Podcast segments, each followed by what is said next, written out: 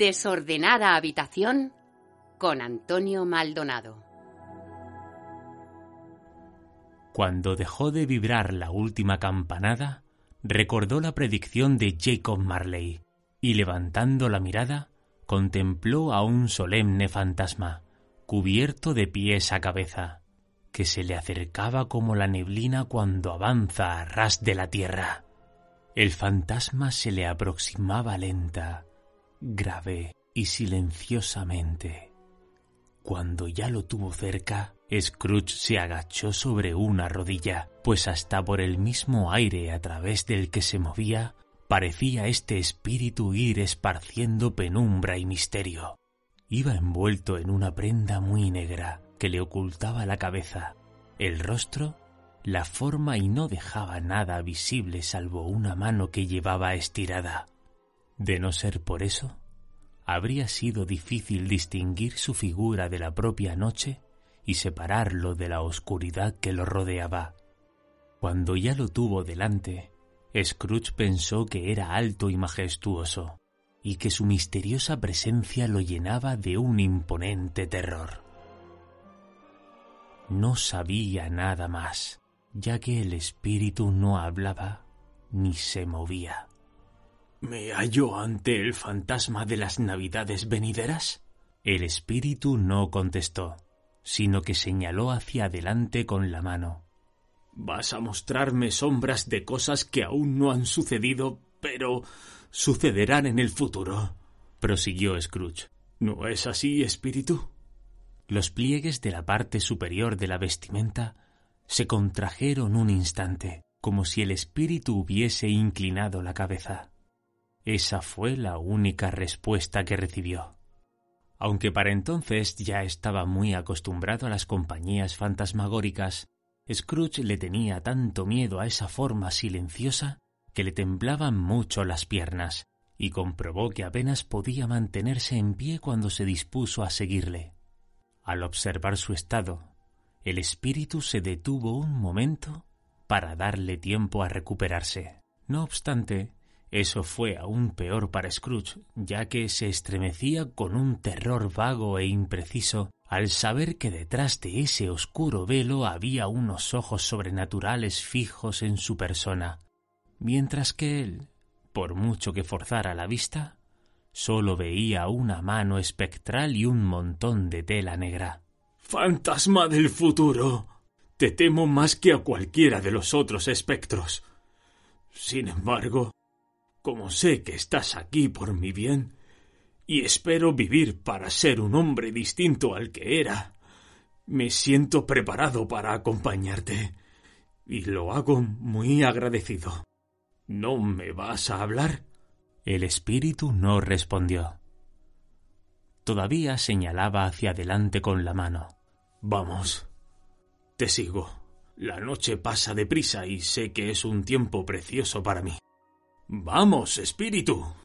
El fantasma empezó a moverse del mismo modo en que había llegado hasta él. Scrooge siguió la estela de su túnica, que daba la impresión de elevarlo y desplazarlo.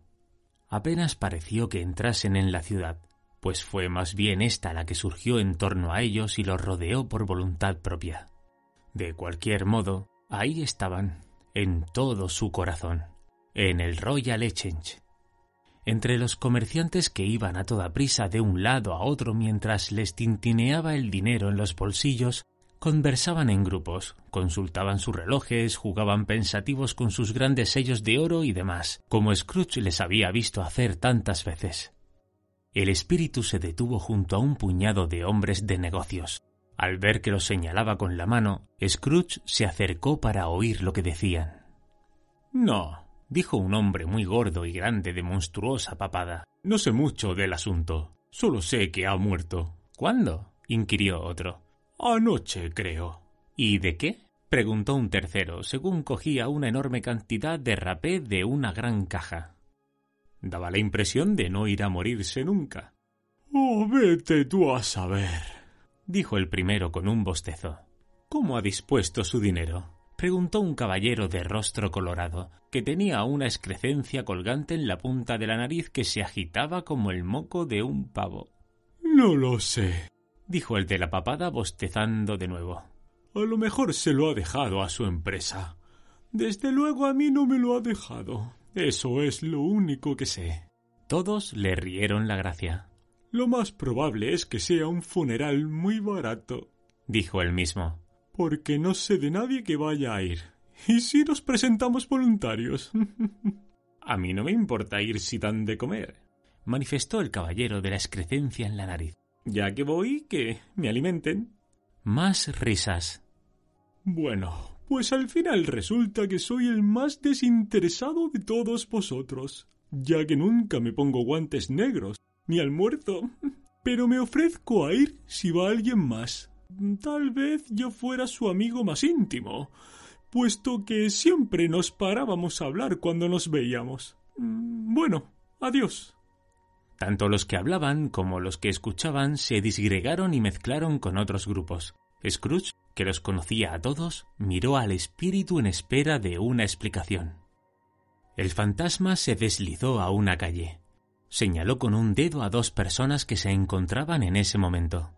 Scrooge se dispuso de nuevo a escuchar, pensando que ahí hallaría la explicación. También conocía perfectamente a estos dos. Eran hombres de negocios muy ricos e importantes. Siempre se había encargado de llevarse bien con ellos, esto es desde un punto de vista comercial, desde un punto de vista estrictamente comercial. ¿Cómo estás? dijo uno. ¿Qué tal? dijo el otro. Bueno, al viejo Pedro Botero ya le ha llegado su hora, ¿eh? Eso he oído. Hace frío, ¿verdad? El propio de la Navidad. No te dedicarás a patinar, supongo. No, no, tengo otras cosas en qué pensar. Mm, buenos días. No dijeron nada más. Ese fue el encuentro, la conversación y la despedida. En un primer momento, a Scrooge le sorprendió que el espíritu concediese importancia a conversaciones en apariencia tan triviales, pero convencido de que debían de ocultar algún propósito, se propuso. ¿Te está gustando este episodio? Hazte fan desde el botón Apoyar del podcast de Nivos. Elige tu aportación y podrás escuchar este y el resto de sus episodios extra. Además, ayudarás a su productor a seguir creando contenido con la misma pasión y dedicación.